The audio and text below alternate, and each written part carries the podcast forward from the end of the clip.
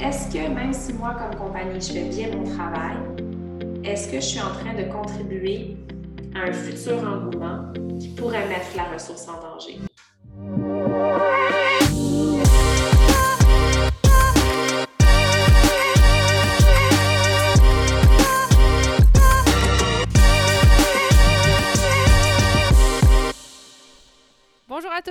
Mon nom est Magali Rochette. Bienvenue à un autre épisode du podcast Fever Talk, deuxième épisode de la série Hors Sentier en collaboration avec la bière boréale. Alors, je vous rappelle, la série Hors Sentier, pour moi, c'est de, parler avec des gens qui ont un, travail ou une passion qui sort un peu des sentiers battus, qui a un lien avec la nature. Euh, et justement, notre invité aujourd'hui, c'est quelqu'un qui, à travers leur entreprise familiale, sont en train vraiment de révolutionner euh, la gastronomie, la, culture et la gastronomie québécoise en retournant à, nos sources, en fait. Euh, alors, on parle ici de l'entreprise Gourmet Sauvage, puis j'ai eu la chance de discuter avec Ariane Paré-Legal, qui, euh, qui est la fille, en fait, de M. Gérald Legal, qui a parti la compagnie Gourmet Sauvage, qui est une super belle entreprise québécoise. Alors, à travers cette conversation-là, on parle de vraiment plein de sujets. Euh, on, commence un peu en, parlant du côté entrepreneurial. On parle de comment Ariane a joint et repris l'entreprise familiale. Euh, ensuite, on parle de comment. En fait, ce qui est vraiment intéressant, c'est que Ariane, c'est quelqu'un qui, a toujours habité à la ville, puis euh, à un moment donné, elle a décidé de faire le retour à la nature, de retour dans son entreprise familiale. Puis ce qui est vraiment intéressant là, c'est que euh, elle nous montre en fait que c'est possible, même si on n'a pas toujours eu les connaissances des plantes sauvages puis de la nature, ben c'est possible d'apprendre. Puis elle, est, elle, en est, en est l'exemple parfait. Alors un peu plus loin justement dans notre conversation, on parle de ça avec Ariane, puis elle nous apprend un peu comment comment on fait pour découvrir, pour, pour tester des plantes, comment on fait pour en apprendre par rapport à la nature sauvage, aux plantes sauvages qui nous entourent. Euh, c'est drôle parce que c'est quelque chose qui fait partie de notre, quotidien, quelque chose qui fait partie de notre histoire, mais on en connaît très peu. Euh, alors, Ariane nous aide un petit peu à travers cet épisode-là à comprendre un peu notre environnement, puis à essayer de l'incorporer. Puis, elle nous explique aussi pourquoi c'est important. Alors, euh, bref, moi, j'ai appris énormément parce que c'est quelque chose que je connais pas du tout, mais j'ai appris beaucoup. Puis, si vous êtes amateur de bière, ben en fait, euh, vous savez peut-être que Boréal et Gourmet Sauvage ont collaboré deux fois ensemble pour faire des bières. Donc, on parle un petit peu ici de l'histoire derrière ces bières-là. Donc, on parle ici de la bière Nature Sauvage et de la bière La Cachette qui a été créée lors du projet collaboratif avec Boréal. Alors, une autre histoire bien intéressante. Bref, euh, je ne vous casserai pas les oreilles plus longtemps. Je vous laisse, eh, je vous laisse écouter la conversation que j'ai eue avec Ariane Paré-Legal. Et puis, euh, juste avant ça, je vous laisse avec un petit mot de, du maître brasseur chez, chez Boréal, Gabriel Dulon. Merci beaucoup d'écouter, puis euh, on se retrouve à la fin de l'épisode. Bye bye. Salut tout le monde, ici Gabriel de la brasserie Boréal, ici pour vous parler de notre nouvelle gamme de bières, la série Hors Sentier. C'est quoi Hors Sentier? Ben, c'est trois nouvelles bières sans alcool qui est là pour vous accompagner n'importe où, n'importe quand. La première bière, c'est une blonde, c'est une bière légère, rafraîchissante. Pour moi, après une longue ride de vélo, c'est vraiment ma bière de prédilection. Ensuite, on voulait brasser une IPA, donc la voici, une bière qui est houblonnée avec une quantité astronomique de houblon pour lui donner des notes tropicales comme l'ananas et la mangue. Et la troisième, la dernière et non la moindre, c'est un radler, donc une bière blonde brassée avec des agrumes comme l'orange, l'orange sanguine, le pamplemousse rose. Donc au nez, on a vraiment une explosion d'arômes avec un côté plus acidulé qui rend cette bière-là vraiment, mais vraiment rafraîchissante. Donc je vous invite à découvrir la gamme hors de Boréal qui est là pour vous accompagner n'importe où, n'importe quand. Donc, Ariane Paré-Legal, merci d'être avec nous ce soir. Euh, c'est vraiment un honneur. On a été mis en contact par Gabriel Dulon, en fait, qui est le maître brasseur chez, chez Boréal, avec qui tu as travaillé, je pense, on en parlera tantôt, euh, mais qui est un ami à moi aussi. Donc, euh, vraiment un honneur pour moi parce que je suis quand même fan de vos produits chez, chez Gourmet Sauvage. en fait, pour commencer, là, Ariane, vraiment simplement, comment tu te décrirais, toi, parce que je pense que tu es vraiment la meilleure personne pour le faire c'est toujours difficile, hein? c'est comme une question d'entrevue, ça. C'est quoi tes points forts, tes points faibles? Euh, je pense que euh, je suis une amoureuse du vivant.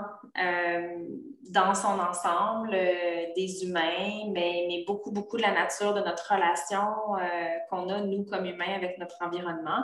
Et puis, je porte, je porte un peu des dualités, en fait. J'ai passé beaucoup, beaucoup de temps dans ma vie euh, en ville. En fait, j'ai passé beaucoup de temps en forêt quand j'étais petite avec mon papa, mais j'ai grandi en milieu urbain. Et puis, euh, ben, à un moment donné, dans la trentaine, euh, j'ai fait le choix de, tout laisser tomber, puis de, venir à la campagne reprendre l'entreprise familiale. Donc, ça a été un, un, retour à la forêt, mais je porte en moi beaucoup la ville aussi, autant que je porte mon environnement sauvage. Euh, mais je pense que c'est ça qui me lie aux, deux. En fait, c'est mon amour du vivant, euh, de ce qui est en constant changement. Je ne suis pas une fille de routine. Euh, j'aime la nouveauté. Je pense que je suis très créative aussi et la nature m'apporte beaucoup ça, de la créativité. On aura, je suis convaincue, l'occasion d'en reparler. mais c'est probablement ce qui me décrit le mieux. Un petit peu workaholic des fois sur le bord, mais quand on vit de sa passion, puis quand on est dans quelque chose qu'on aime, euh, le travail qu'on pratique est, plus du travail finalement. Hein. Ça, devient, ça devient notre identité et qui on est. En même temps, c'est important de savoir faire des, des séparations pour, pour garder une, santé mentale correcte avec la famille, les enfants et tout. Euh, mais oui, je pense que ça me décrit ça. Cool. Ben, c'est une très. En fait, c'est vraiment intéressant. J'aime, j'aime la simplicité de ce que tu as dit. Moi, dans le fond, je suis une amoureuse du vivant. Puis, en fait, c'est, euh, je trouve que c'est très bien dit j'avais envie de parler, mais ben, tu as parlé un peu de ton enfance puis de ton parcours, puis j'aimerais en parler un peu parce que je trouve que c'est un parcours super intéressant. Mais je pense que ton papa, M. Gérald Legal, a, un, a quand même joué un rôle important dans, dans, ta vie et dans ta carrière. Puis si ça te dérange pas, j'aimerais toucher un petit peu euh, son histoire juste avant de, commencer. En fait, euh, ben, je le cacherai pas, moi, j'ai gelé votre livre depuis quelques années, votre livre Forêt, donc euh, j'ai lu un peu à travers ça. Puis, si j'ai bien compris de, l'histoire de ton papa, euh, je crois que dans, dans les débuts de sa carrière professionnelle, il a côtoyé des, des, des peuples des Premières Nations, autant au Québec qu'ailleurs à travers le monde. Puis, c'est de. Est-ce que c'est un peu de là que sa passion pour la cueillette est née? Puis euh, de là, l'entreprise Gourmet Sauvage qui l'a bâti, euh, et où vous travaillez ensemble. Est-ce que tu peux nous parler un peu de cette histoire-là? Puis comment, en fait, euh, ben, comment il a bâti Gourmet Sauvage, brièvement? Puis, tu sais, comment toi, tu as grandi là-dedans? Ben, mon papa, Gérald, c'est un, un non conventionnel. Il a toujours fait les choses à sa manière et, donc différemment de la plupart des gens. Euh, il est né au Manitoba d'une famille de 10 enfants sur une ferme. Et puis, la plupart de ses frères et sœurs ont eu des, des vies euh, un peu plus conventionnelles. Puis, puis lui, tout de suite, euh, il voulait voyager, il voulait aller à la rencontre de l'autre. Puis mon père a toujours été celui qui, lorsqu'il montait un projet, dès que le projet fonctionnait, ben, il s'en allait. Mon père, c'est un bâtisseur. C'est pas quelqu'un qui récolte le fruit de ce qu'il a semé. Il aime semer, il aime planter. Puis il aime le faire des fois euh, en dérangeant, en bousculant, en défrichant surtout. Sans faire de mauvais jeu de mots, mon père, c'est vraiment un défricheur. Euh, au, sens, euh, au sens figuré, mais au sens propre aussi des fois. Et puis, tout au long de sa vie, il a vécu beaucoup d'expériences différentes. il a été, euh, il a une formation d'enseignant, en fait, de géographe. Il a, été enseignant. Il a fait de la pêche commerciale en Nouvelle-Écosse, sur la côte nord, à Natashquan, où moi je suis née. Euh, il a travaillé dans les territoires du Nord-Ouest, où il a construit un hôtel à Baker Lake, au nord du Manitoba. Après ça, on a habité dans le Pacifique pendant deux ans, euh, où il était encore dans le domaine des pêcheries. Mais le, dénominateur commun de ces expériences, je pense, c'était euh, de toujours repousser des limites de la connaissance. C'est quelqu'un de très, très curieux. Mon père, c'est une bibliothèque vivante. Et de toujours expérimenter quelque chose de nouveau. Puis dès qu'il a un peu appris c'est quoi ou qu'il a vu c'est quoi, ben, de passer à autre chose. Puis est venu un moment donné, euh, dans la quarantaine, où euh, ben là, il y avait une petite fille, il s'occupait de moi, il habitait à Ottawa, il a commencé à avoir une vie un peu plus rangée, il avait un job au gouvernement, puis et puis, toute la somme de ces expériences l'a rattrapé. Puis, il s'est dit, mais qu'est-ce que je peux faire avec ça? Parce que travailler dans un bureau, ça ne me ressemble pas. Puis, la somme de ces expériences, ben, c'était la pêche, c'était la forêt, c'était, oui, beaucoup de rencontres avec les Autochtones, mais toujours avec les sages, avec les, gens qui étaient connaissants dans les villages où il allait, que ce soit dans le Pacifique Sud ou, euh, ou dans les territoires du Nord-Ouest au Canada. Euh, c'était les chiens de traîneau, parce qu'il y a eu des chiens de traîneau aussi euh, dans les territoires. Fait que la somme de ces expériences, c'était du plein air, c'était des gens, puis c'était à propos de, de l'être humain, puis de sa relation avec son environnement. Mm-hmm. Donc, le projet de, gourmet sauvage est, né de ça. mais ça aurait pu être autre chose. Ça aurait pu prendre une autre forme, parce que mon père a beaucoup de connaissances, mais ça a pris la forme, euh, la forme gastronomique, euh, probablement parce que c'était une voie qui était inexplorée, donc difficile, donc ça intéressait mon père nécessairement. Parce qu'il y avait un défi. Euh, parce qu'il n'y a, personne qui avait jamais fait ça, commercialiser des plantes sauvages comestibles il y a 30 ans. Aujourd'hui, partout sur les réseaux sociaux, on parle de ça, tout le monde se, met à la cueillette, c'est quelque chose qui est très mainstream, on voit ça dans les restaurants, ça va de soi maintenant, mais il y a 30 ans, ce n'était pas du tout le cas. Euh, donc, Gourmet Sauvage est né de ce désir, je pense, de juste prendre la somme de ses connaissances puis d'en faire quelque chose de complètement éclaté. Puis la vérité, c'est que ça lui a pris 9 ans avant de se tirer un premier chèque de paye parce qu'il n'y avait pas d'intérêt à l'époque. Il n'y avait, avait pas l'ombre d'une petite lueur d'espoir de peut-être qu'il y a quelque chose à faire avec ça, même pas. Fait qu'il fallait être très, très têtu pour décider d'aller de l'avant dans un secteur où il n'y avait pas de marché, il n'y avait pas de demande. Mon père n'avait pas vraiment de compétences pour monter une business là-dedans. C'est une chose de connaître les plantes, mais monter une entreprise, c'est complètement autre chose. Euh, chose Mais on se retrouve 30 ans plus tard, puis j'ai pris la relève, puis là, ben, Gourmet Sauvage est en toute humilité, mais une référence dans le secteur. Fait que, tu sais, je, trouve ça beau aussi de voir que le, le, fait que mon père soit vraiment têtu il y a 30 ans, puis qu'il se soit vraiment accroché à son désir que ça fonctionne, malgré que tout le monde lui disait c'est complètement fou. les banques ne voulaient pas lui prêter d'argent, les gens ne croyaient pas vraiment en lui. Euh, il allait chercher lui-même dans les marécages ses cœurs de cadeaux. Il n'y avait comme pas de chance que ça marche. Mais on est là, 30 ans, presque 30 ans plus tard. Oui, mais ben, c'est vraiment une belle histoire. Puis en fait, tu sais, je, je, ben, je vais y venir là au moment où toi, tu as joint l'entreprise, mais avant, je suis curieuse de voir, tu sais, toi qui as grandi là-dedans, qui as grandi avec probablement vraiment une conscience de ton environnement, puis probablement que pour toi, ces aliments-là que ton père allait cueillir, c'était quand même un peu la norme, je sais pas, mais je suis curieuse de voir c'était comment ton enfance, toi, dans, cet environnement-là, puis comment ça l'a influencé tes choix plus tard, parce que, tu sais, après, tu sais, je pense que ça, tu l'as dit, à, la mi-trentaine ou à la début trentaine, tu as pris la décision de revenir à l'entreprise, mais avant ça, tu as fait carrière en tant que journaliste. Euh, donc, comment était ton enfance, puis comment toutes ces connaissances-là, puis cet environnement-là, ça a influencé un peu les choix que tu as voulu faire euh, comme carrière en grandissant? Toute, toute petite, euh, avant que mon père fonde Gourmet Sauvage, euh, j'avais euh, une, grande proximité avec la nature de par les, choix que mes parents ont fait d'habiter soit dans le Pacifique, soit sur la côte nord. Je passais beaucoup, beaucoup de temps avec mon père après au chalet qu'on avait. Puis, donc, donc, oui, une grande proximité avec cet environnement-là, bien au-delà des plantes sauvages. C'était les salamandres qu'on allait voir la nuit avec la lampe de poche euh, en se couchant sur le quai. On regardait ça dans l'eau. Euh, c'est les, les écureuils volants qu'on avait trouvés à un moment donné qui avaient fait un nid dans le tracteur. C'est toutes les, les couleuvres avec lesquelles je jouais. J'ai tous ces souvenirs d'enfance très riches d'un chalet bien ordinaire, mais où j'étais en très, en relation de très grande intimité avec mon environnement. Et quand mon père a fondé Gourmet Sauvage, euh, il y a presque 30 ans, mais j'avais, j'avais 8-9 ans. Et puis après ça, ben, est venue l'adolescence. Donc, il y, a, une connaissance qui s'est bâtie là, mais qui est restée en sourdine un peu, parce qu'à l'adolescence, on ne s'intéresse pas nécessairement à ce que nos parents font. Donc, c'était présent, c'était dans ma vie mais ce n'était pas quelque chose euh, vers lequel je tendais si fortement. Reste que quand mon père faisait des salons, qu'il y avait des kiosques, tu j'allais l'aider, puis je connaissais très bien le, discours, le contenu. Euh, j'allais des fois faire des cueillettes avec lui.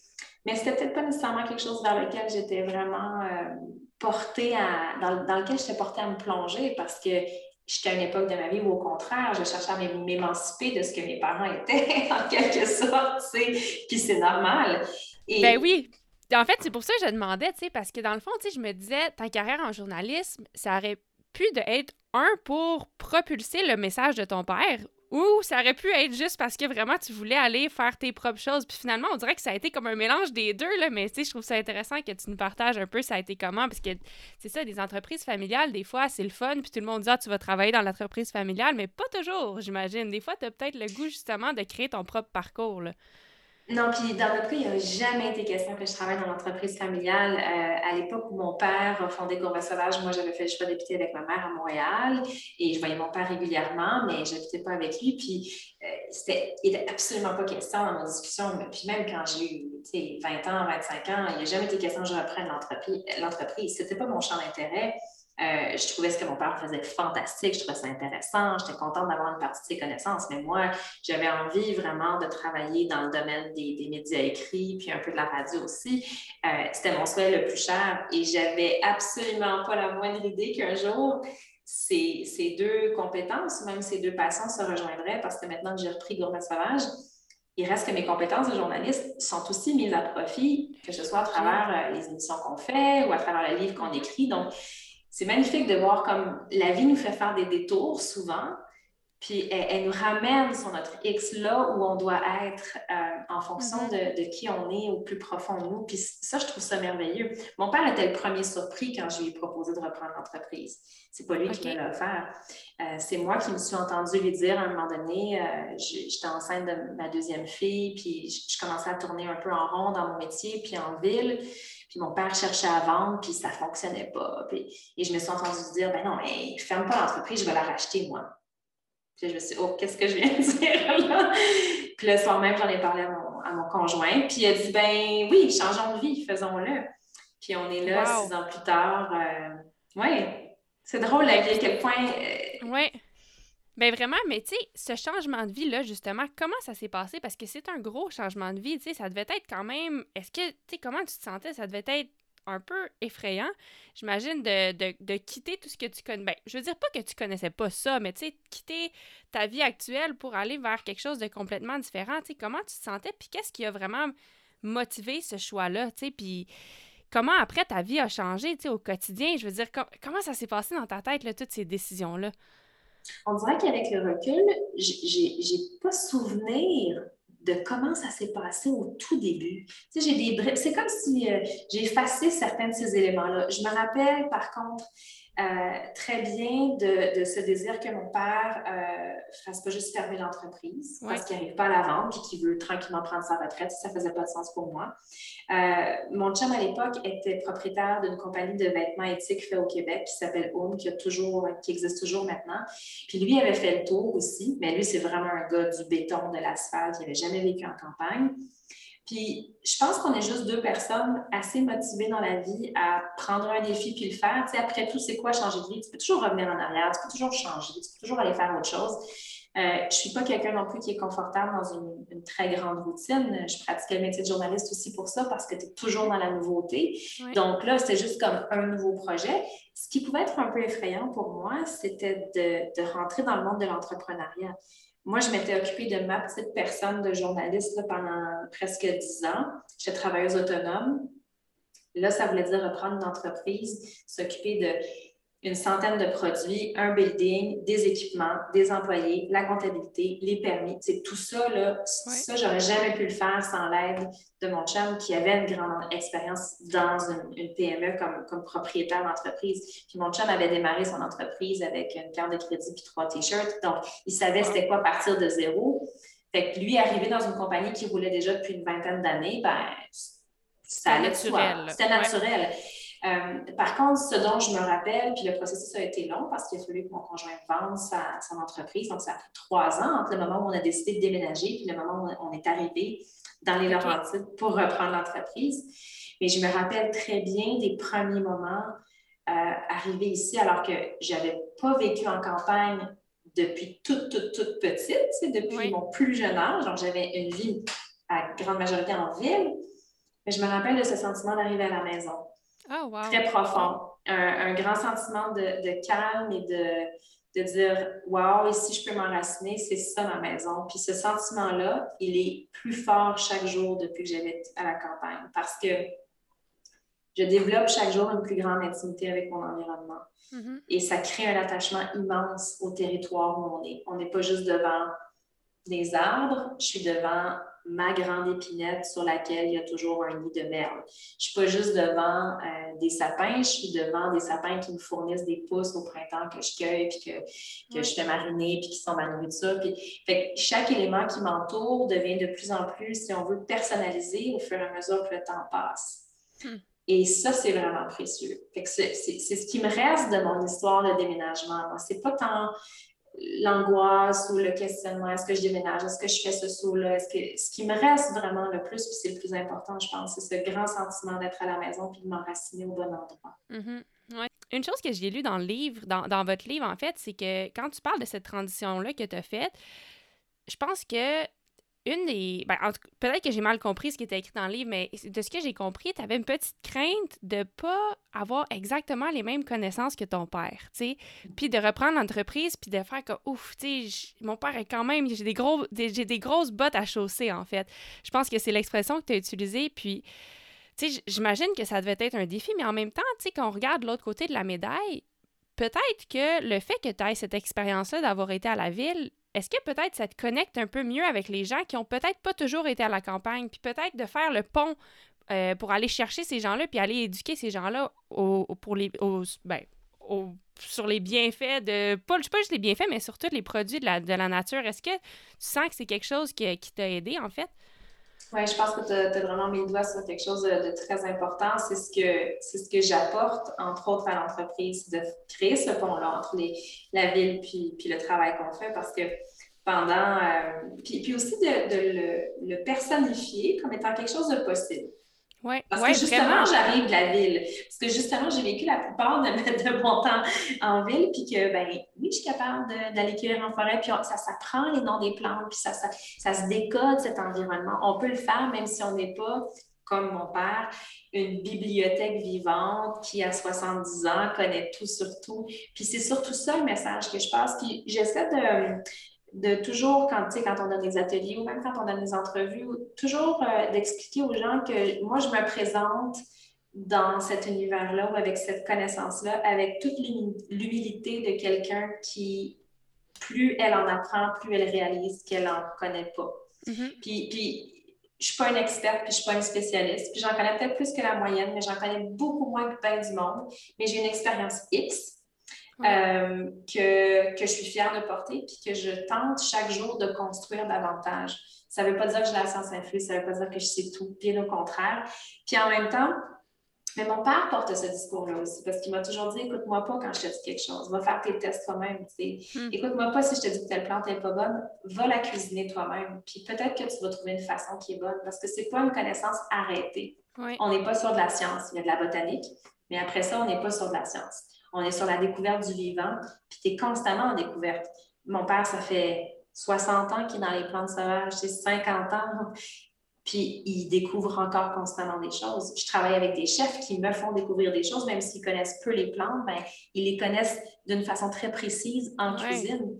Fait que c'est une connaissance qui est constamment en, en mouvance. Puis c'est vrai aussi de, à l'échelle beaucoup plus large du temps, euh, on, puise une partie de notre connaissance, évidemment, dans les savoirs autochtones, mais on peut même reculer plus loin en arrière et se dire que cette relation avec les plantes sauvages comestibles, l'être humain l'entretient depuis toujours. Mm-hmm. Depuis des millions d'années, on se nourrit de la forêt. La forêt, c'est notre, notre première maison, c'est notre premier temple, c'est notre premier garde-manger, notre première pharmacie. On s'en nourrit depuis toujours ça n'a pas commencé avec les Autochtones là, il y a 500-600 ans. Là. ça, date de bien avant ça. Et on s'est nourri de notre environnement en fonction des changements qu'il y avait, des changements climatiques, des changements de saison, des changements de territoire, puis du changement de temps aussi. Donc, mm-hmm. évidemment qu'aujourd'hui, on ne consomme pas les plantes sauvages de la même façon qu'on les consommait euh, il y a 100 ans, puis il y a 500 ans non plus. Mm-hmm. Puis on ne les consommera pas de la même façon dans 20 ans parce qu'on va avoir, euh, on va faire face à d'autres défis environnementaux peut-être, euh, puis on va, on va avoir développé nos goûts, on va avoir développé notre cuisine d'une autre façon. On ne goûte pas puis on ne mange pas les mêmes affaires qu'en 1990. Ah notre palais puis nos papilles ne veulent pas la même chose. Mais dans 20 ans, ça va être ça aussi, on va avoir évolué vers autre chose. Euh, donc, ce n'est pas une connaissance arrêtée. Mais si je reviens à ce que tu disais au début, les grandes bottes à chausser, là, c'est quelque chose dont, dont je, je sur lequel je dois travailler constamment. Parce que toujours, mais ça c'est mon problème à moi, mais j'ai toujours un syndrome d'imposteur dans tout ce que j'ai fait. Je dis, ça c'est bon, ça marche-tu, je peux-tu faire ça? Est-ce que, est -ce que, est, que, je suis légitimée de, faire ça? oui. mais, mais ça, là, je vais aller délai avec ça chez le thérapeute. Puis pour le reste. oui, mais en même temps, c'est correct d'avoir ces questions-là parce que ça te pousse à vouloir t'améliorer. C'est on a toujours, mettons dans le vélo, c'est la même chose. Quand je me présente sur, les premières fois que je me suis présentée sur la ligne de départ d'une Coupe du Monde, t'as vraiment le syndrome d'imposteur. Tu te dis, boy, tu comment ça je suis là, moi, mais ça te pousse à vouloir mieux te préparer puis t'assurer d'être vraiment bien à ton meilleur à ce moment-là parce que tu sais le défi qui t'attend. Fait que je vois pas que ça comme toujours négatif, mais des fois, je pense qu'il faut apprécier le, les connaissances que tu as acquis puis l'expérience, Fait que je pense que c'est comme une balance, mais, euh, mais tu sais, dans tout ce que tu as dit, il y a tellement de choses qui m'ont allumé. Euh, je sais même pas par où commencer, mais commençons par... Je vais commencer par ça, en fait. Euh, quand tu parlais de l'accessibilité, que du fait que tu as rendu ça plus accessible. Mais tu sais, je trouve que ça, c'est vraiment vrai. Puis c'est souvent une barrière qu'on a par rapport au, à, aller essayer des aliments sauvages dans la forêt. Tu sais, moi, il y a quelques années, je suis vraiment amateur. 100% là, la, plus amateur que tu peux imaginer. Mais il y a une chose que j'avais lue à un moment donné, puis c'était par rapport aux pousses de sapin. Fait que maintenant, à tous les printemps, ben, à peu près à ce temps-ci de l'année, là, où, euh, un peu plus vers le mois de juin, je, cueille les pousses, puis je fais de l'huile d'olive qui goûte le, sapin, puis j'en mets sur les pizzas, puis sur les pâtes, puis j'utilise ça, mais je trouve c'est très simple, Puis c'est vraiment amateur, mais j'ai trouvé ça tellement le fun. Là, si je te pose la question, dans l'idée d'accessibilité, admettons que quelqu'un nous écoute aujourd'hui puis qui a envie de s'y intéresser, tu comment faire? Quels sont les premiers pas qu'on peut faire pour... Parce que, tu sais, une fois que tu as goûté au petit pouce de sapin, mais tu as envie d'essayer d'autres choses. Tu sais, tout d'un coup, tu es accro. Donc, comment on fait, en fait, pour apprendre? Comment toi, tu as appris? Bien, la première chose, c'est qu'on commence par se faire confiance puis se reconnecter à notre intuition. C'est deux choses qu'on a pas mal perdues par rapport au sauvage parce qu'on a grandi dans des sociétés ou avec des familles, des parents qui nous ont dit touche pas à ça, c'est poison, c'est dangereux. faut Premièrement, il faut défaire ce discours-là puis, puis arrêter de penser que tout ce qui est vendu en épicerie, c'est sécuritaire puis tout ce qui est en forêt, c'est dangereux. Fait que ça, il faut déconstruire ça tout de suite. On pourrait en parler longtemps ça. Ouais. Euh, puis après ça, ben, on s'enlève aussi de la tête l'idée qu'il faut tout connaître pour être capable d'accueillir une ou deux affaires. Parce que les gens ont, peur. Ils disent, ben là, je veux être certain de ne pas faire d'erreur, fait qu'il faudrait que j'apprenne tout, tout, tout, là, pour pas faire, pas aller chercher cette plante-là qui pourrait être toxique ou... Mais là, ça fait peur. On voit ça comme une montagne, là, si c'est ça. Ben oui. On, on, y va à l'inverse. On commence avec les pousses de sapin, pourquoi pas, les ben pousses d'épinette, parce que c'est facile puis parce qu'il y en a partout. On commence avec la marguerite. On commence avec les feuilles puis les fleurs de violette qui poussent partout. On commence avec le pissenlit. Puis après ça, peut-être qu'on peut aller vers des plantes qu'on croise tout le temps, mais dont on ne connaît pas le nom. L'orpin, le gaillet, l'oseille. Ça, il y en a partout. C'est juste que les gens connaissent, ne savent pas comment ça s'appelle, mais il y en a partout. Fait qu'on y va petit à petit. Puis au fur et à mesure qu'on a cueilli une plante, qu'on est vraiment capable d'identifier, tu sais, le pissenlit, c'est pas compliqué. le Tout le monde connaît on peut pas se tromper. on est partout, on peut pas se tromper. Puis là, on se, fait, on se fait un premier pesto de pissenlit, puis on se fait une première salade euh, tiède avec du pissenlit revenu euh, dans l'ail avec des lardons. Puis là, on tripe, c'est le fun. Là, on fait Wow, j'ai plein de choses dans mon gazon, je vais retourner voir. J'aurais-tu peut-être. Ah, il y a des feuilles de violette. Wow, OK, je vais cueillir des fleurs de violette. Puis là, je vais prendre des fleurs, je vais faire une décoration. Puis ah, je pourrais prendre des fleurs pour faire un sirop de violette. Là, on retourne dans notre gazon, puis on fait Ouais, mais il y a plein d'autres affaires. Puis là, on se prend un livre. Ben oui, c'est ça. Puis on découvre que dans notre gazon, il y a 10, puis 15, puis 20 plantes comestibles juste en ouvrant la porte. Et là, ce monde-là s'ouvre à nous. Puis on y va avec confiance. Puis on apprend le vocabulaire parce qu'éventuellement, quand il y a des plantes qu'on ne connaît vraiment pas, il faut qu'on apprenne à l'identifier. Il y a un mhm. vocabulaire qu'on va devoir apprendre sur la tige, sur les pétales, sur les feuilles, et ainsi de suite. On se familiarise avec le vocabulaire, on se familiarise avec l'environnement où les plantes poussent. À un moment donné, on observe que ben, dans les champs où il y a beaucoup de lumière, il y a plus telle sorte de plantes, puis en forêt humide, il y a plus telle sorte de plantes. C'est là qu'on rentre dans l'intimité de notre environnement, puis que la connaissance se bâtit sans même qu'on s'en rende compte. Hmm. Aussi simple que ça. Ben, j'aime ça, qu'est-ce que tu dis. Puis, tu sais, en fait, il y, a, ah, il y, a tellement de choses qui me viennent en tête, mais la première chose, c'est que, tu sais, avec les petites fleurs simples, même si on ne se rend pas à être des, des, des experts, là, je pense que euh, j'ai deux choses qui, qui me viennent en tête par rapport à ça. Un, il y a quand même des bienfaits, là, tu sais, juste à, juste à se rendre compte qu'on peut euh, cueillir le pissenlit qui est ici, puis le, le, les feuilles de violette et toutes les, les, les, choses simples que tu as nommées. Euh, à mon avis, ben là, il y a déjà un bienfait pour l'environnement, je pense, si on est capable d'utiliser ces choses-là, mais aussi, tu sais, tantôt, là, tu parlais, euh, tu parlais un peu de que nos goûts évoluent. Mais tu sais, je pense que de commencer avec des choses simples comme ça, ça nous aide à, faire évoluer le goût. J'avais lu un article que tu avais écrit ou un interview, puis euh, tu parlais que les gens disent souvent que c'est bizarre. Mais en fait, on parle des choses qui viennent de notre propre territoire. Dans le, historiquement, c'est notre histoire. Fait tu sais, tu penses-tu que... Et qui nous ont nourris pendant des siècles et des siècles. C'est ça qui est hallucinant, c'est que les gens voient le travail comme étant très exotique, alors que c'est tout le contraire. C'est notre ADN, ça fait partie de nous autres, mais il faut réapprendre ça. Puis c'est ça qui est, c'est ça le plus grand drame, en fait, parce que quand les gens nous disent que ce qu'on fait, c'est donc spécial et extraordinaire, c'est un beau compliment, mais ça cache derrière énormément de pertes de patrimoine. On ne devrait pas être en train de parler du fait que c'est extraordinaire de cueillir des plantes sauvages. Euh, on, devrait, ça, devrait être la norme de, pour les enfants à l'école d'apprendre à identifier les plantes. Parce que, non seulement parce que ça nous nourrit, mais parce que ça nous amène beaucoup, beaucoup, beaucoup d'empathie, puis d'amour, puis de désir de protection de notre environnement. Quand on en réalise la valeur, nécessairement, on veut le protéger.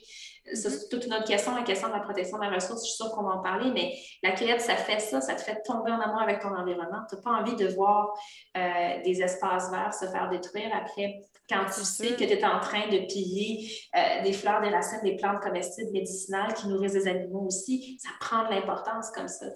Donc, euh, c'est beaucoup plus que juste se nourrir en forêt. C'est se nourrir le cœur, euh, le ventre certainement, mais le cœur et l'âme aussi, beaucoup, beaucoup. Mais oui, oui. Ben, j'avais trouvé ça vraiment incroyable quand, quand j'avais lu ça qu'on dit que c'est bizarre, mais en fait, c'est. En tout cas, ça m'avait vraiment frappé parce que c'est vrai qu'on va on peut avoir tendance à dire ça. Ah, c'est pas un goût que je suis habituée, c'est bizarre. C'est pas bizarre, on est juste pas habitué, puis il faut s'y habituer. Ben, il faut. Il y a, on a à gagner à s'y habituer, en fait, je pense. Puis, puis tu sais, quand tu parlais de l'environnement, mais ne serait-ce que le, le pissenlit, là, tu sais, si on, on, arrive à, à, à utiliser le pissenlit comme quelque chose de comestible, ben c'est tellement bénéfique comme plante. En fait, nous, on a des abeilles dans la cour, puis tu sais, je sais que c'est une des premières plantes qui peuvent avoir, qui peuvent aller chercher du nectar puis se nourrir en début de saison. Donc, il faut pas les tondre, tu sais, on veut pas les enlever, mais en fait, je pense que de se rendre compte que si nous aussi, on peut les utiliser, comme tu dis, ben on se rend compte de la richesse de notre environnement puis de notre territoire.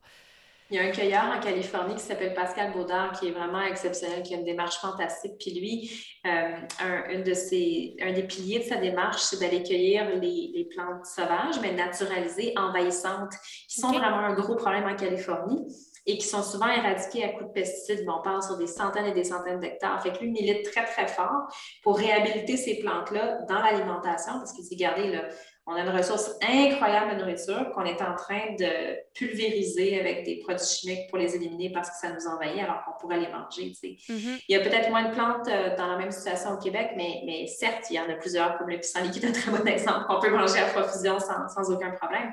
Puis c'est vrai que ce sont des goûts souvent, puis parfois même des textures auxquelles il faut se réhabituer parce que dans les plantes sauvages, on a, souvent des goûts très, très marqués.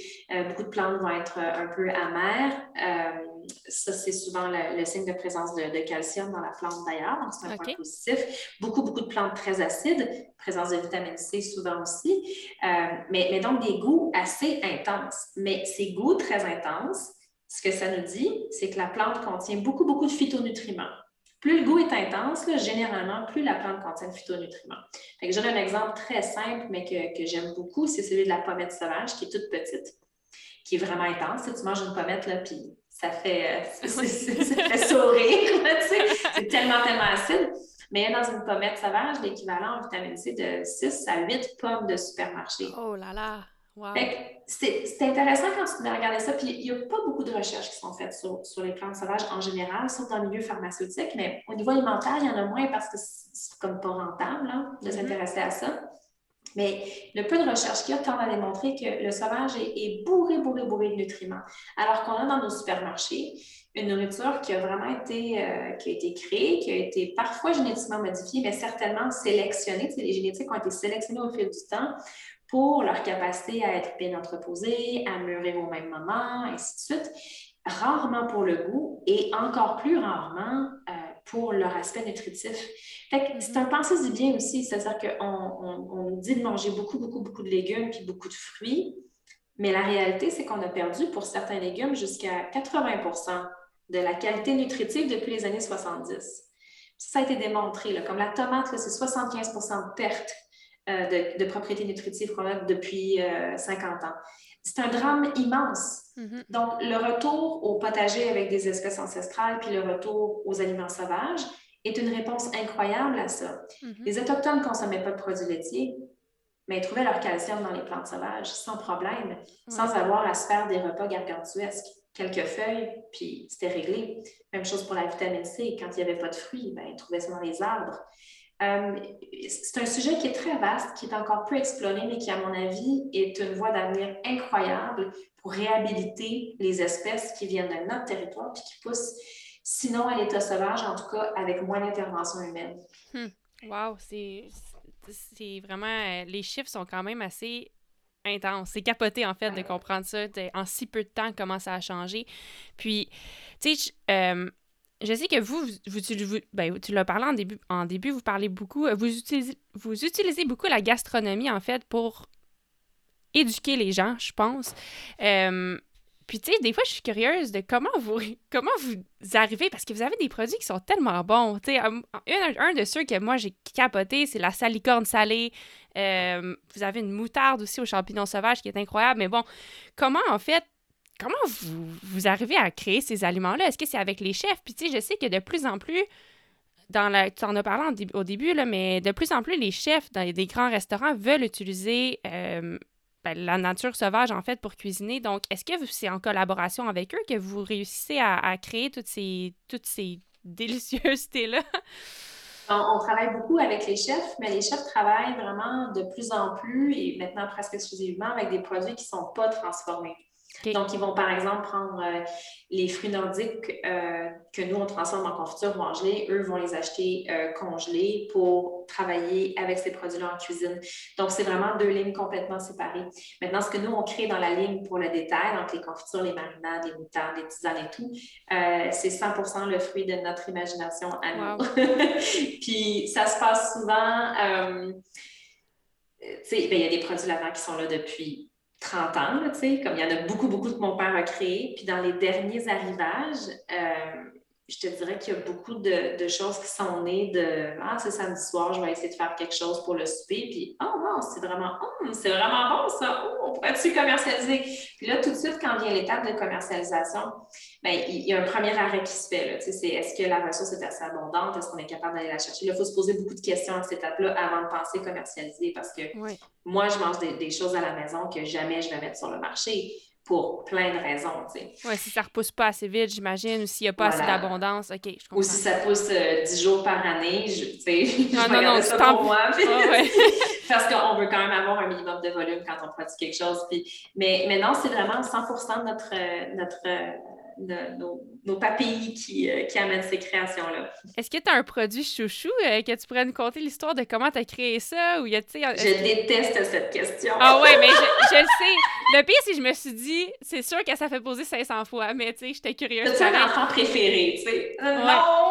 OK, d'abord, euh, une bonne histoire. une bonne histoire d'un produit. je vais répondre parce que parce que y a un produit, c'est pas nécessairement mon produit chouchou parce que j'en ai plein. Tu sais, c'est ça qui arrive quand on est en artisanal. chaque produit a son histoire, chaque produit ben, a sa, création. C'est tous nos bébés. Puis il y a des produits qui nous ont donné du fil à retordre, tu sais, qu'on a travaillé sur 3, puis 4, puis 5 ans des fois avant de les sortir.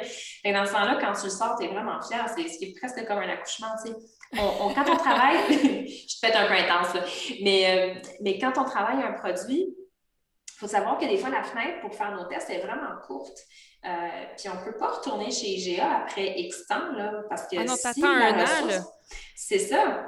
des fois, il y a des produits que si on les travaille séchés ou congelés, ça va, mais il y a des produits qu'on travaille seulement en frais. Fait une fois que tu as fini la période de cueillette, tu ne peux plus faire de tests. Puis ça a été le cas euh, notamment avec les herbes salées sauvages, qui sont un assemblage de six plantes de bord de mer et de forêt. Puis ce sont des plantes fraîches pour la plupart qu'on met dans le sel après, mais puis, quand on est parti de 14 plantes différentes, on les a ramenées à 6. Puis après ça, il fallait voir c'était quoi les, les quantités, les, les, proportions qu'on mettait. Fait que ça a pris 4 ans à créer ce produit-là. Mais, mais les gens qui l'achètent vont vous dire qu'ils n'ont jamais mangé des bonnes herbes salées sauvages comme ça. ils ont été travaillés avec amour. Puis... Fait que ça, c'est une belle histoire. Puis c'est un, un, projet qui est, c'est un produit qui est vraiment pas payant. Euh, on fait quasiment pas de marge dessus, mais on le garde parce que parce qu'il euh, parce qu'il évoque quelque chose, parce que ça, vient toucher à notre patrimoine. C'est les herbes salées au Québec, il y avait autant de recettes qu'il y avait de familles, pratiquement. C'est quelque chose qui fait vraiment partie de notre patrimoine culinaire. On voulait avoir une version sauvage qui se rapproche le plus possible de ce qui se faisait à l'époque avec les herbes oui, un peu du jardin, mais il y avait quand même beaucoup de plantes sauvages qui étaient souvent utilisées. Fait qu'on le fait un peu par principe. Euh, ce qui veut dire qu'on doit toujours créer un équilibre, nous autres, dans notre catalogue de produits, d'avoir des produits qui sont un petit peu plus payants pour soutenir des produits qui ne sont pas payants, mais qu'on tient à avoir dans la ligne pour des raisons quasiment culturelles, j'ai envie de dire. Puis sinon, il y a un autre produit dont je suis vraiment très, très fière, c'est l'essence de mélilo. OK. Puis le mélilo, c'est une toute petite fleur, vraiment minuscule, euh, qui contient une molécule qui est cousine de la vanille. C'est bon. Euh, de la vanilline, en fait. Et la, molécule s'appelle la, la, coumarine. Fait que ça vient, euh, c'est une molécule qu'on trouve dans la fève tonka aussi. Donc, avec ça, on crée une essence puis l'essence est très proche de la vanille, mais avec des notes un peu, euh, un peu d'amande, puis du foin frais aussi. Mais on va vraiment l'utiliser en remplacement de la vanille. Puis ça, c'est un produit qui s'est taillé vraiment une belle place euh, rapidement auprès des, du public, pas juste des chefs, parce que souvent, quand on sort un produit, c'est les chefs qui l'utilisent en premier, quand c'est mm-hmm. un peu étrange. Mais là, vraiment, le public a embarqué rapidement parce que c'est facile de savoir quoi faire avec. On fait un mm-hmm. gâteau banane, ben, on remplace la vanille par, euh, par ce produit-là. Mais tu vois, les fleurs sont vraiment tout petites. Euh, elles sont cueillies à la main. Puis après ça, c'est gros comme une pointe de crayon de bic à peu près. Puis après ça, on les met sur des grands plateaux, puis on nettoie tout à la pince à épiler avant de les mettre au séchage. Puis quand on les fait sécher, il ne faut pas qu'il y ait de vent parce que sinon tout s'envole. C'est fin, fin, fin. Fait que c'est un travail d'orfèvre, c'est vraiment un travail de moine. Donc, en plus, il y a une, grande fierté d'être allé chercher quelque chose d'un peu. Ben, c'est comme quand mon père a fondé la compagnie il y a 30 ans. C'était quoi les chances que ça marche? Ben, un produit comme ça, tu dis, c'était quoi les chances que ça marche? Ben, ça a marché. On l'a fait marcher, puis on a des, groupes de cœur qui, chaque année, c'est fascinant parce que la plante, elle pousse jamais au même endroit. Il faut toujours trouver oh des nouvelles tales. je rappelle aux gens qu'on fait de la cueillette sauvage, c'est pas cultivé. Là. Non, non, on est en forêt ou dans les champs. Exactement. Chaque année, il faut trouver tes tales quand c'est des plantes qui sont euh, qui sont pas des vivaces. Donc, euh, il y a beaucoup de travail dans leur produit, mais, mais quelle belle récompense d'avoir quelque chose d'aussi unique que ça. Wow. Ah, ça, c'est vraiment une belle histoire parce que, tu sais, en fait, c'est. Puis en fait, euh, dans, dans, le livre, c'est vraiment bien dit. À un moment donné, il y, a, une phrase que ton père dit, puis je pense que je l'avais écrit. Mais oui, il disait Gourmet sauvage offre la forêt sous forme de confiture et marinade, mais la cueillette et la transformation ne sont qu'un prétexte pour engager un dialogue avec un public. Mais tu sais, un produit comme ça, puis de prendre le temps, ça peut être des années pour le découvrir, puis le, le créer, mais une fois qu'il est j'imagine que vous sentez un peu une sens de responsabilité. Là, tu veux que le produit soit top parce que ça va en faire découvrir à tellement de gens qui vont vouloir s'éduquer, qui vont vouloir en essayer d'autres, puis qui vont vouloir retourner à la terre, en fait, un peu. Oui, puis on n'est pas, on travaille tellement pas dans le volume. C'est pas, euh, sais, moi, si demain matin, une grande surface euh, venait me voir et me disait Je te prends cinq palettes de confiture par semaine, je dirais non. Ça ne mm. m'intéresse pas. Moi, ce qui m'intéresse, c'est de créer. Puis c'est de créer. Créer, c'est beaucoup de choses. Hein. C'est oui, c'est créer des produits, c'est créer un lien avec les gens, c'est créer un lien avec ma forêt. Puis pour ça, il ben, faut que tu sois toujours dans la, dans la top qualité. Euh, les gens sont aussi à la recherche, je pense, de ce mot qui est vraiment galvaudé, mais qui est important, qui est de l'authenticité, avoir quelque chose de vrai dans l'assiette, quelque chose qui nous raconte une histoire, qui est véritable, euh, quelque chose qui est, qui est transparent, qui est qu'il n'y a pas de cachotterie derrière non plus. On sait ce qu'on est en train de manger. Puis en plus, c'est porteur d'une histoire, la nôtre collectivement, celle de notre territoire, puis celle de notre, famille aussi qui a, qui a choisi de, de, créer ces produits-là. Puis ça, c'est quelque chose qui, malgré le fait qu'on grandit euh, depuis qu'on a repris l'entreprise, c'est quelque chose qui ne va pas changer parce que moi, le jour où, où ça devient trop gros ou trop mécanisé ou qu'il n'y a plus cette place pour créer, ben, je serai plus heureuse, c'est sûr. Je vais fermer la place puis je vais aller créer autre chose dans mon coin. C'est la base fondamentale de, de ce qu'on fait chez Sauvage. Puis c'est pour ça qu'on a aussi, on a, on a plus que juste des produits. On, donne des ateliers, on a écrit le mm-hmm. livre. Euh, puis ça, ben, on ne fait pas ça pour les sous. Tu n'écris pas un livre parce que tu veux devenir riche dans la vie tu fais ça parce que tu crois vraiment fondamentalement dans ton travail. Ça a été aussi ce livre-là, le premier geste qu'on a posé mon père et moi pour euh, la transmission de la connaissance. Quand j'ai repris l'entreprise, j'ai dit, ben là, on va écrire un livre ensemble, on va s'asseoir, puis tu vas tout me redonner ton savoir, puis moi, je vais en faire quelque chose d'autre. Fait qu'on a coécrit, mais c'est mon père qui écrivait toujours le premier geste sur les plantes. Moi, je faisais mes recherches de mon côté, je faisais beaucoup de travail en cuisine aussi puis j'apportais ma vision puis ma touche de ses informations plus botaniques et plus techniques, puis de son mm. expérience aussi. Fait que ça a vraiment été un, travail qui a été fait à quatre mains euh, avec, un, avec un photographe fantastique. Mais donc, ça m'a permis de reprendre l'entreprise dans une grande solidité, de me oui, beaucoup de connaissances qui étaient comme toutes là, là, quelque part derrière, que j'avais gardées dans un petit tiroir caché, puis de les, les réveiller, puis de les amener au bout du jour. Puis je pense que c'est pense que ça se sent dans l'ouvrage aussi. C'est du slow booking qu'on a fait. Là. On a écrit ça sur quatre ans. Notre éditeur nous a jamais mis de presse. Puis, quand il est sorti, ben, c'était comme si on prenait comme un, petit secret ou un projet qui avait eu lieu entre nous deux. Puis là, ben, on le partageait avec les gens. Mais j'ai vu ça un peu comme un leg. Je me suis dit, ben là, on sort le livre. Le public va le prendre, puis ils vont en faire ce qu'ils veulent. Ils vont partager ces informations-là, les amener à un autre niveau. Ils vont cuisiner, ils vont cueillir, ils vont construire leur connaissance. Puis la connaissance, elle va continuer à se bâtir après. Ça ne s'arrête pas du tout au livre. Le livre, c'est peut-être une référence, euh, il y a beaucoup d'informations dedans, mais ça ne s'arrête pas là, pas en tout. C'est juste le début d'une conversation avec les gens.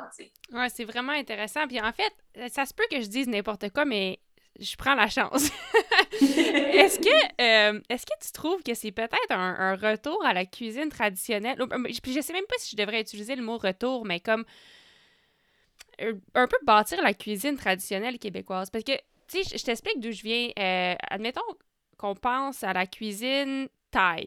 Tu c'est vraiment typique, puis ils ont des aliments précis qu'ils ont utilisés. Puis en fait, la cuisine est venue du fait que c'était seulement les aliments qui étaient là. Il y avait juste accès à ces aliments-là, donc ils ont eu besoin d'être créatifs et de créer quelque chose, une cuisine qui est très typique à eux. Euh, après, si on regarde, tu sais, en Amérique du Nord, on a comme tout eu. Fait qu'on a moins une cuisine vraiment typique. Je sais pas si tu trouves que si, es d'accord, mais tu sais, on a moins d'aliments vraiment spéciaux ou du moins, on les utilise moins dans notre cuisine traditionnelle. Puis est-ce que le livre, c'est un peu un retour à ça? Puis en fait, qu'on en a une cuisine traditionnelle, mais qu'on s'en est comme éloigné. Est-ce que je dis n'importe quoi? Ben, il, y a, du vrai dans ce que tu dis. Puis c'est aussi qu'on est une très jeune nation. Hein. Ça fait pas longtemps qu'on est là, donc on n'a pas des millénaires, on n'a pas des millénaires derrière nous de, construction de notre identité culinaire. On est arrivé, les colons, puis on a on est arrivé avec beaucoup d'aliments, puis on a pris un peu d'aliments du territoire, puis on a comme fait quelque chose. Puis souvent, les gens disent qu'on n'a pas vraiment d'identité culinaire, alors que quand tu fais des recherches, il y, en a une, tu sais, mm-hmm. euh, les poissons dans certaines régions, puis certains gibiers, puis les petits fruits, puis... Mais, mais ça n'a pas traversé le temps parce qu'après ça, ben, il y a eu l'industrialisation. C'est ça, OK. Euh, donc, c'est comme si notre culture culinaire n'a pas eu beaucoup de temps pour s'asseoir. Elle avait des bases peut-être un peu plus, un peu plus fragiles. Puis là, avec l'industrialisation, ben, ça, ça, a comme balayé le, peu qu'on avait construit. Euh, est-ce que le sauvage est une façon de retourner à cette, euh, à cette culture-là? C'est certainement une façon de, créer un pont, euh, mais c'est certainement une façon, surtout au-delà de définir c'est quoi la culture culinaire, c'est passé, c'est une façon de nous asseoir dans notre territoire, puis de s'approprier ce que notre territoire a à offrir. Et ça n'a pas besoin de se faire au détriment de, de ce qui vient d'ailleurs, parce que je ne rejette pas les aliments d'ailleurs non plus. Mais, mais d'abord et avant tout, regarder ce que notre territoire nous offre, je pense que c'est primordial, mm-hmm. parce qu'on on a beaucoup de choses sur notre grand et magnifique territoire. Et oui, on est en train de forger une identité beaucoup plus forte maintenant. Euh, il n'y a pas si longtemps, la cuisine du marché puis la cuisine locale, ce n'était pas la norme dans les restaurants. C'est vrai. Euh, maintenant, je ne connais pas beaucoup de restaurants euh, d'inspiration, qui ne soient pas d'inspiration ethnique, évidemment, là, mais qui ne se revendiquent pas d'une culture de, locale, de, locale, de produits locaux. Ça va de soi maintenant. Ben mais, il y a 5-6 ans, ça allait pas de soi. Des fois, il fallait le mettre dans, dans, dans le sous-titre du restaurant. Puis, euh, donc oui, on est en train d'asseoir quelque chose de, très profond qui, n'est pas qu'une mode de passage, j'en suis convaincue. C'est un retour du balancier. On est allé trop loin de l'autre bord. On est trop allé voir ce qui se passait à l'extérieur. On a trop cru que la cuisine française était la référence dans la cuisine haut de gamme. On a trop cherché des super aliments aux quatre coins du monde et on a arrêté de regarder ce qu'il y avait sous nos pieds là, on est en train de, on est en train de se réapproprier ça, puis je trouve ça beau. je ben, trouve ça beau parce que les gens en sont fiers, autant les restaurateurs que les gens qui cueillent. c'est extraordinaire de revenir du bois avec, euh, avec ton souper, là. Ben vraiment, c'est vraiment... T'es parti puis tu savais pas ce que tu allais manger, là, t'as aucune idée ce que tu vas trouver, puis tu reviens avec ton repas, c'est fantastique, là. Mais en fait, c'est vraiment fantastique, puis c'était une des questions que je voulais te poser, tu sais, votre quotidien, vous, chez Gourmet Sauvage, ça ressemble à quoi? Est-ce que vous allez, tu sais, toi, tu vas dans la forêt assez régulièrement, puis ça t'arrive, là, tu vas, euh, tu cueilles ce que tu trouves, puis vous faites un repas avec ça, tu sais, comment, comment ça se passe? Ben, il, y a, deux choses. Hein. Il y a la cueillette commerciale, puis il y a la cueillette personnelle. Moi, la cueillette commerciale, j'en fais pas. Euh, je fais, je fais, quelques sorties par année, des fois avec les cueilleurs, juste pour aller euh, garder le lien, puis voir les équipes et tout. Mais nos cueilleurs sont aux quatre coins du Québec. Donc, on a des gens de l'Outaouais euh, jusqu'à James, puis de la BTB à l'Estrie. Donc, nos boutons de marguerite viennent de notre équipe en Gaspésie, puis on a de la prune en Outaouais, puis du thé du Labrador en Abitibi. donc, c'est des gars avec qui on travaille des fois depuis plus que 20 ans. Euh, c'est super précieux ce réseau-là, vraiment.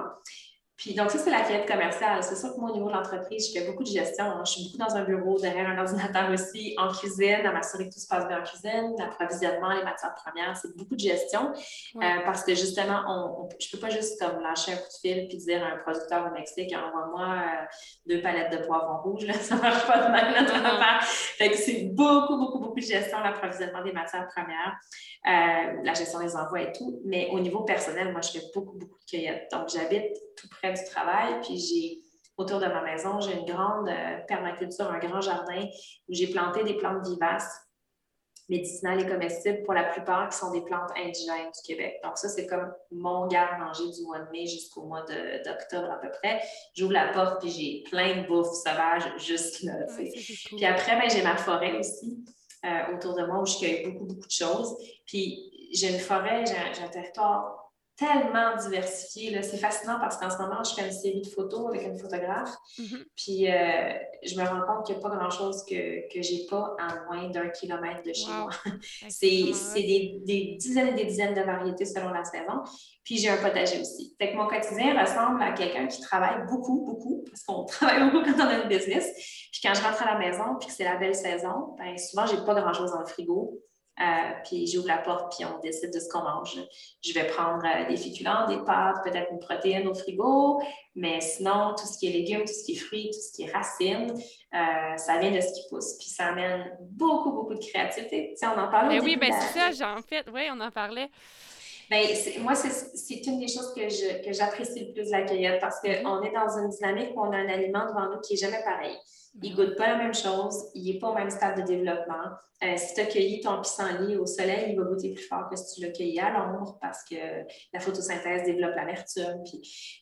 tes aliments sont toujours différents, puis ils sont à des stades différents. Tu as une pousse, tu as un bouton floral, tu as une tige, tu as des grosses feuilles matures, tu as, des fruits, tu as des graines des fois, les graines immatures qui peuvent être marinées.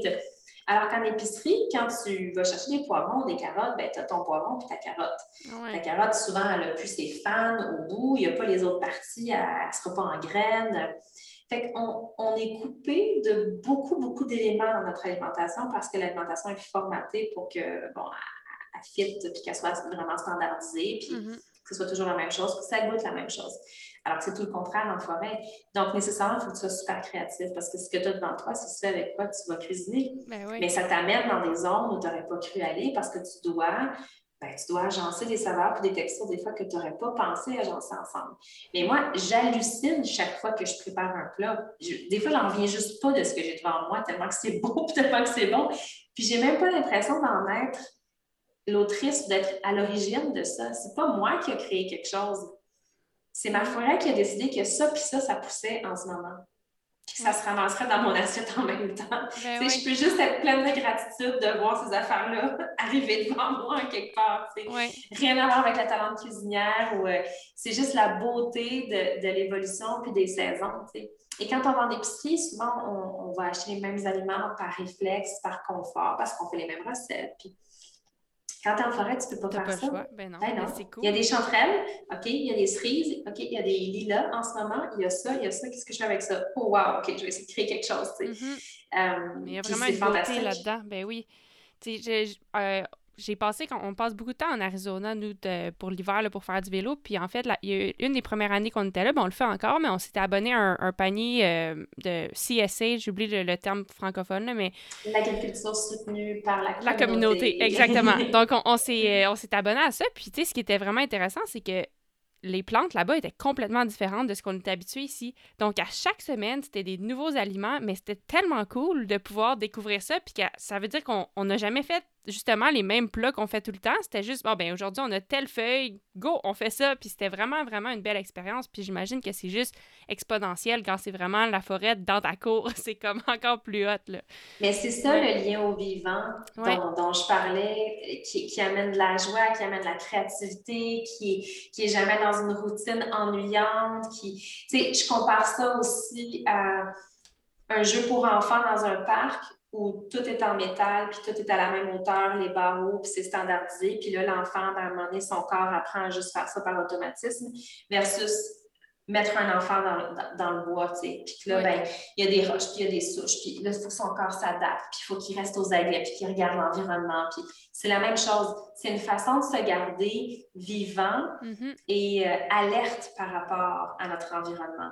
Puis, puis je pense que collectivement, si on avait plus de ça, de cette relation au vivant, on irait tous mieux. Oui. Je pense qu'une grande part de, nos mots euh, contemporains à nous, humains, vient du fait qu'on a endormi un peu nos existences. Et quand on est en lien avec le vivant, on ne peut pas être endormi. On peut juste être dans l'admiration complète de ce qui est autour de nous. Oui, je, ben, je pense que c'est bien dit. Puis en fait, euh, je t'ai répondu à une question que j'allais te poser, tu sais, à savoir, toi, quand tu es parti justement de la ville puis tu es venu, est-ce que c'est ça que tu as senti? Puis ben, ça semble, ça semble être, le, être le cas. Euh, Écoute, je ne vais pas prendre beaucoup plus de ton temps, mais il y a une chose que je voulais te parler, puis ça va avec la créativité, je pense, puis de, créer des choses avec les produits qu'on a. Euh, je sais que tu as fait quelques bières justement avec Gabriel. Euh, vous avez travaillé ensemble la première fois, je crois, l'année passée, euh, lors du projet collaboratif. Vous avez fait la bière La Cachette avec du thé du Labrador, je crois. Avec du thé des bois, thé des bois.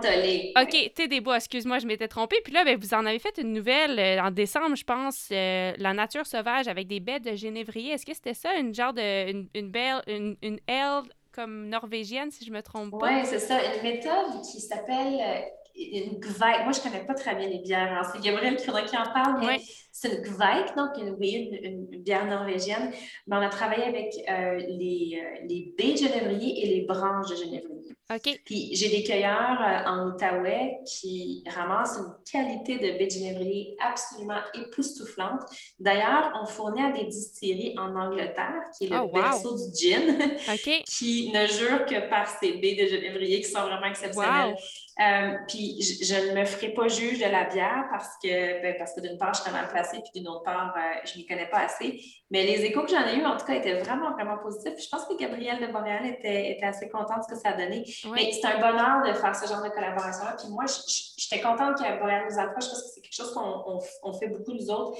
Se, collaborer avec d'autres artisans qui ont une démarche juste complémentaire à la nôtre, puis, puis les mettre de l'avant autant que nous, on, on se met côte à côte avec eux pour, pour, promouvoir un projet où on est toujours gagnant, je pense, à, travailler ensemble les entreprises puis à faire valoir nos projets respectifs. Oui.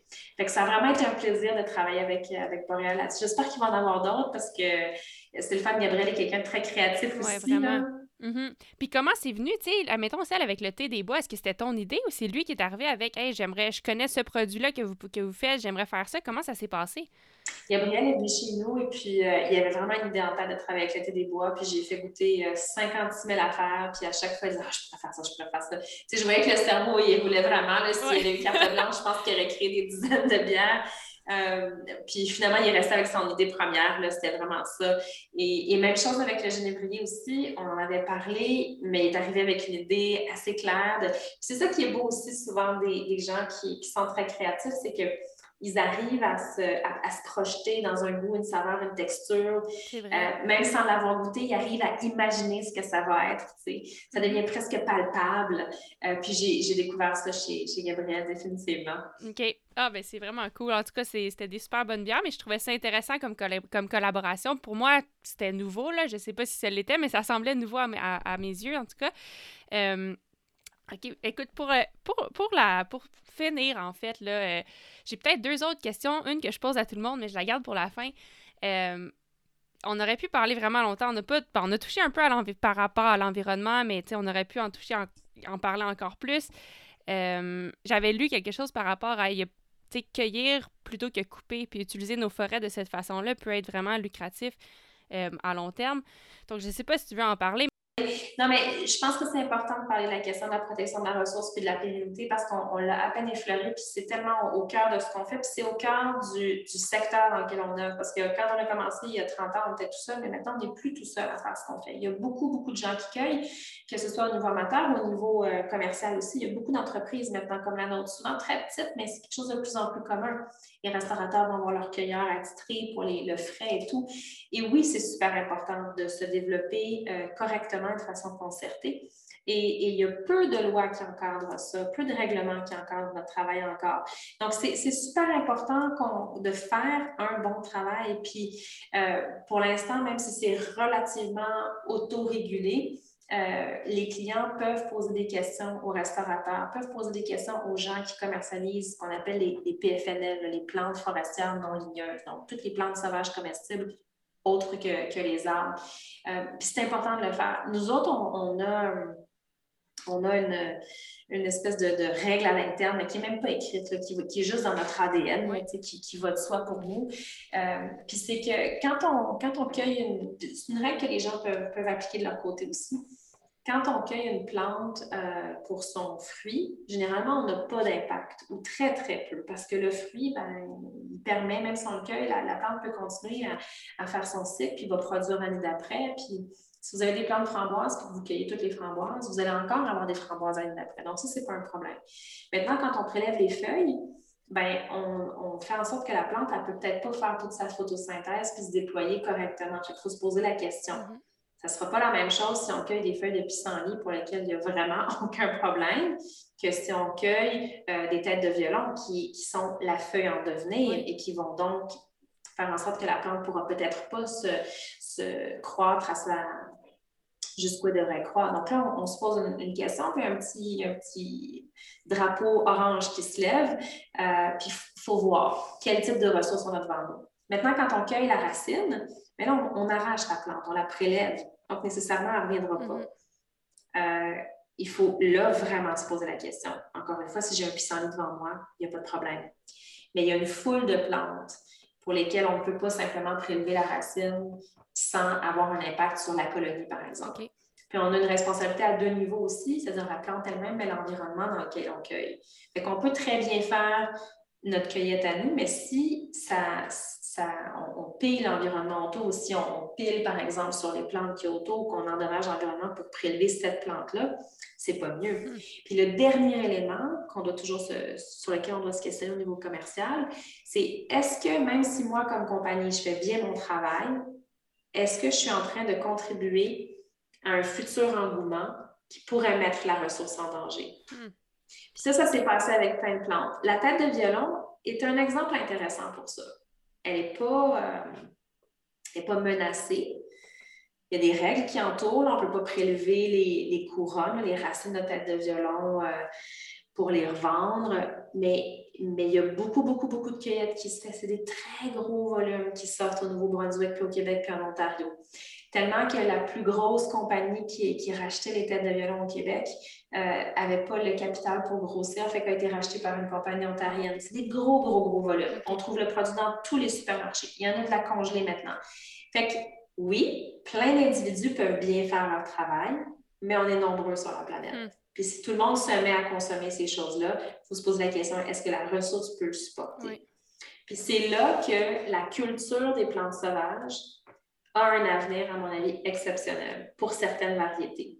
Certaines variétés qui sont des fois un peu plus fragiles ou qu'on ne trouve pas juste en assez grande quantité, tout simplement, puis pour lesquelles il y a, un intérêt commercial. Puis quand on parle de culture sauvage, ben nous, on en fait un petit peu ici. C'est une culture qui est en champ, mais tu sais, laissez lousse, là. on passe le tracteur, on installe la plante, on désherbe un peu, mais on n'est pas, pas sur du maraîchage du tout. On laisse la plante vivre sa vie de plante sauvage dans un champ un peu, euh, un peu aidé, un peu appuyé. puis on va chercher les plus gros volumes dans ce temps-là.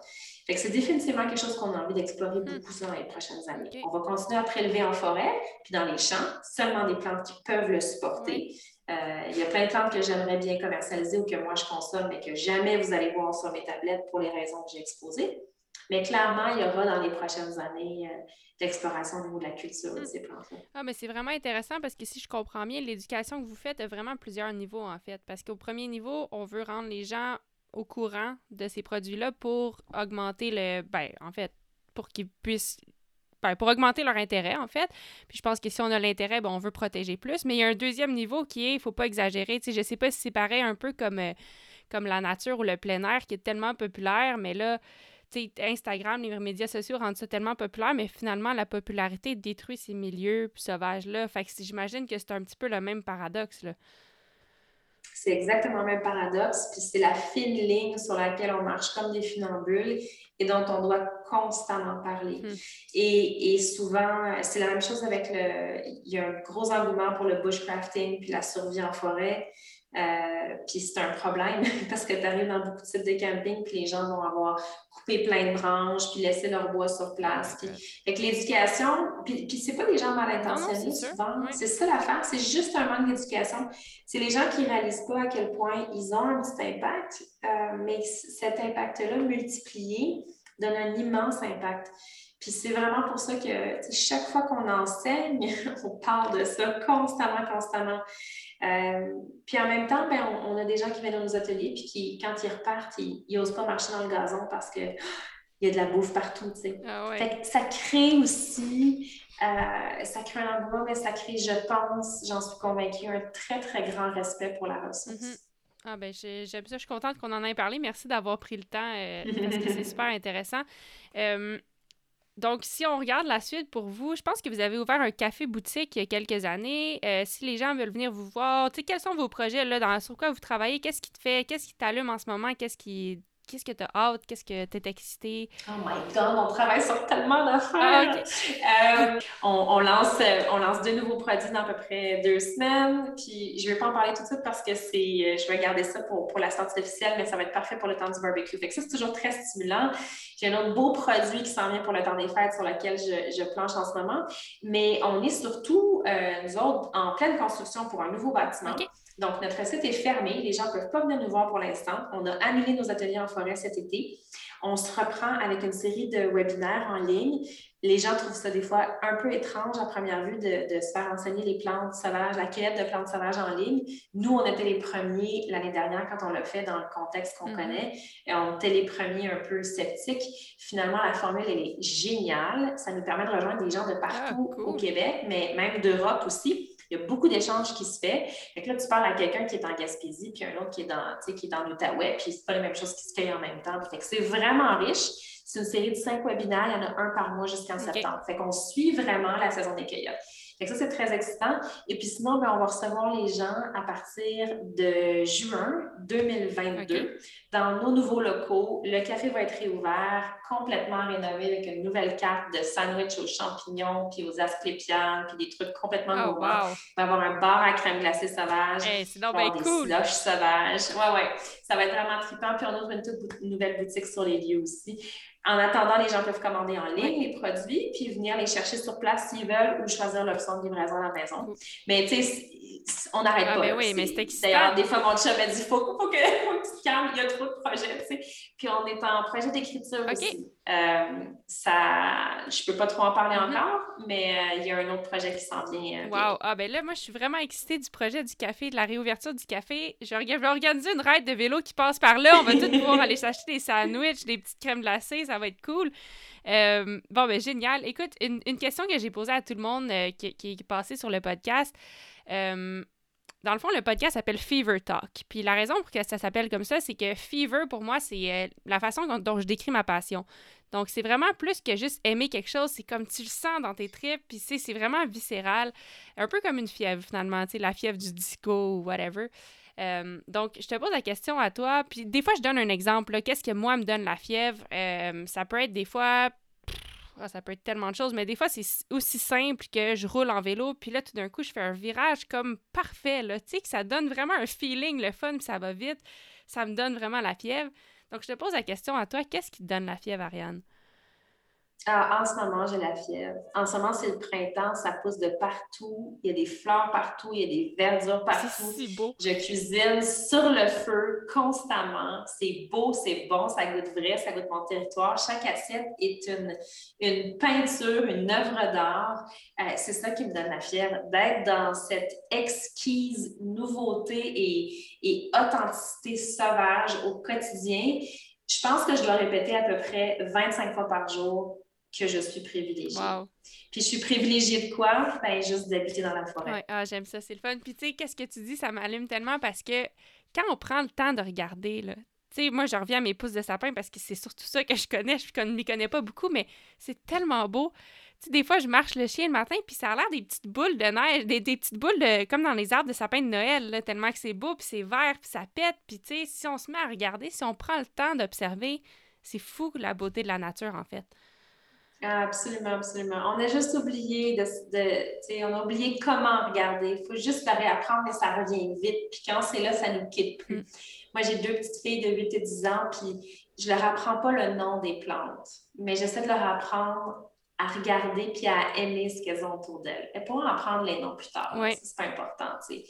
Mais j'essaie de leur apprendre à aimer le vivant autour d'elles. Puis ça, ça va jamais les quitter. Non, c'est vrai. Puis est-ce que ça fonctionne? Est-ce qu'ils est trippent à, goûter? Qu'est-ce qu'ils vont cueillir eux-mêmes? J'imagine ça doit être vraiment le fun. Oui, oui. Ma, ma, plus jeune, euh, Lénora, elle, cuisine beaucoup. C'est frénétique. Là. Comme systématiquement, quand elle vient à la maison, il faut qu'elle fasse de la cuisine avant de faire ses devoirs. Je sais pas, c'est son exutoire. C'est comme ça qu'elle casse sa journée. Il faut qu'elle cuisine.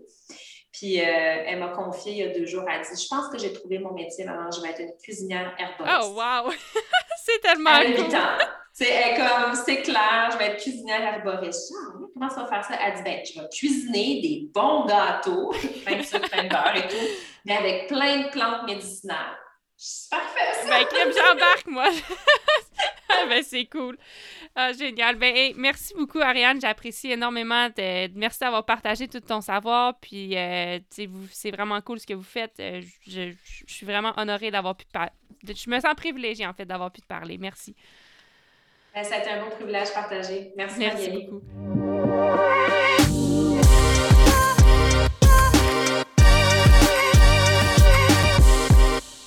Encore une fois, un gros merci à Ariane Paré-Legal d'avoir pris le temps de partager son savoir, partager son histoire avec nous. Euh, moi, j'ai énormément appris, puis j'espère que vous aussi. En fait, moi, je, quitte cette discussion-là en ayant une curiosité aiguisée, puis euh, en essayant de regarder un petit peu plus autour de moi dehors quand je marche ou quand je fais du vélo pour essayer d'observer la nature d'un peu plus proche, puis de voir est-ce que ça pourrait est-ce pourrait se manger? Qu'est-ce que je vois ici? Puis puis essayer de lire un peu puis de, m'éduquer par rapport à ça parce que je pense qu'il y a vraiment beaucoup de bienfaits.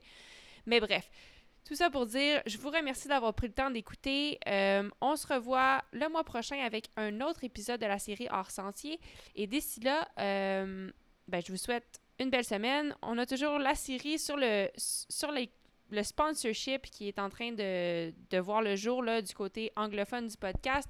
Puis sinon, j'ai récemment enregistré d'autres conversations en français avec euh, d'autres acteurs du milieu qui ne feront pas nécessairement partie de, la série hors sentier, mais qui vont toujours faire partie du podcast Fever Talk. Alors, ceci dit, merci beaucoup d'écouter.